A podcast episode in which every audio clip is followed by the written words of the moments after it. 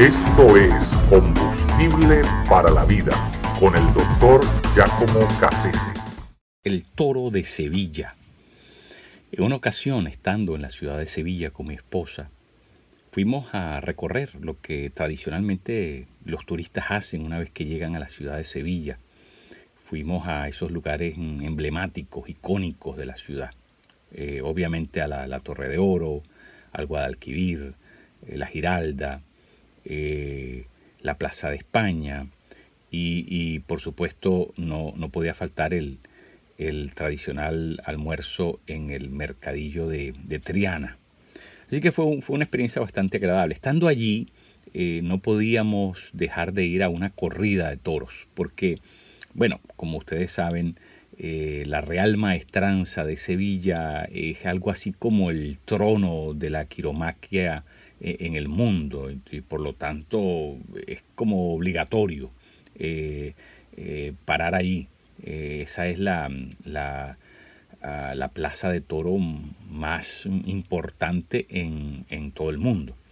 De hecho, tardaron más de 120 años en construirla porque la hicieron por, por etapas y, y, realmente es un sitio, digamos, mm, supremamente importante. Es, mm, eh, el, lugar más mm, eh, representativo de lo que es el arte de, torear. De hecho, los toreros se, clasifican entre los que han toreado y los que todavía no han toreado en la, en la maestranza de Sevilla. Los que todavía no lo han hecho son toreros de segunda, de segunda categoría. Así de importante es esa plaza de toros. ¿no? Eh, así que fuimos, pero lamentablemente la, feria de Sevilla comenzaba ese fin de semana siguiente y no alcanzábamos. Teníamos programado ya la ruta hacia Lisboa y no, no, pudimos, no alcanzamos mm, eh, finalmente ver, ver, la, ver la corrida. Pero lo que sí hicimos es que fuimos a un restaurante cerca allí, eh, un pequeño, una, fonda que diríamos, y eh, para nuestra sorpresa, el lugar donde, donde estaba el, sitio, el, lugar de, comer, eh, estaba decorado con una gigantesca cabeza de un, de un, de un toro.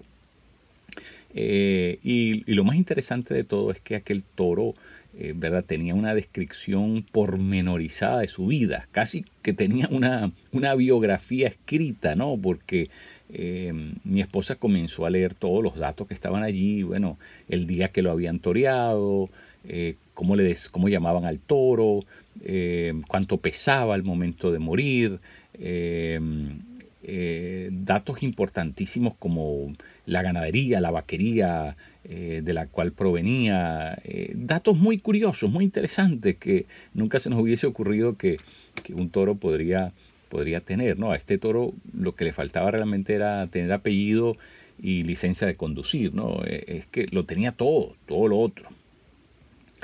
Y, y, eso me hizo pensar un poquito, ¿no? Del el, cuidado, el trato que le dan estos animales, a pesar de que después los matan, pero los, los tratan con, una vigilancia, un cuidado eh, impresionante. Eh, y, la razón por la que llegué a pensar en eso es porque hace apenas unas semanas eh, murieron 53 personas en la cabina eh, de, carga de un, de un, camión, hacinados, asfixiados, eh, y de ellos no se sabe nada, ni siquiera el nombre.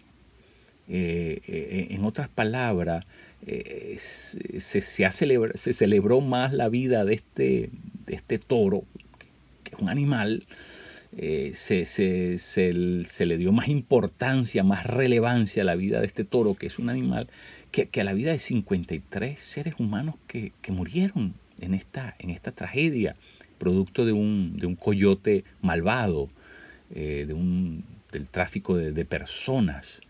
Eh, algo, algo verdaderamente insólito, esta tragedia que sucedió ahí en el estado de Texas. Eh, pero me hizo reflexionar, me hizo reflexionar agudamente sobre este asunto, el valor, la importancia que le damos, que le damos a la vida. Eh, y, por eso creo que eh, no, podemos cansarnos de, de, pensar y de reflexionar como creyentes eh, en, que el ser humano fue hecho a la imagen y semejanza de Dios y, tiene, está revestido de una dignidad. Cuando nosotros vemos a un ser humano que tiene, que fue creado con la imagen y la semejanza de Dios, es para que al ver esa, esa semejanza, esa imagen, nos recordemos de quién lo hizo y tengamos un respeto por esa persona, por la vida, por la dignidad, por la santidad de la vida de, de esa persona y, eso nos haga, nos haga ¿verdad? vivir de una manera consciente y, respetuosa ante ese otro que porta la, estampa misma de Dios.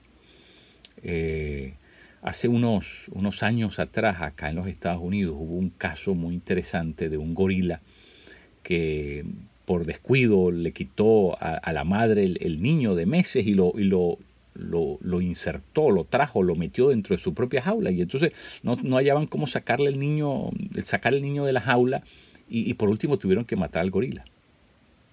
Y, una cosa muy interesante es que el director del zoológico de aquí de la ciudad de Miami, al, preguntarle la opinión de lo que había ocurrido, dijo, no hay ninguna vida de ningún animal que valga jamás lo que vale una vida humana.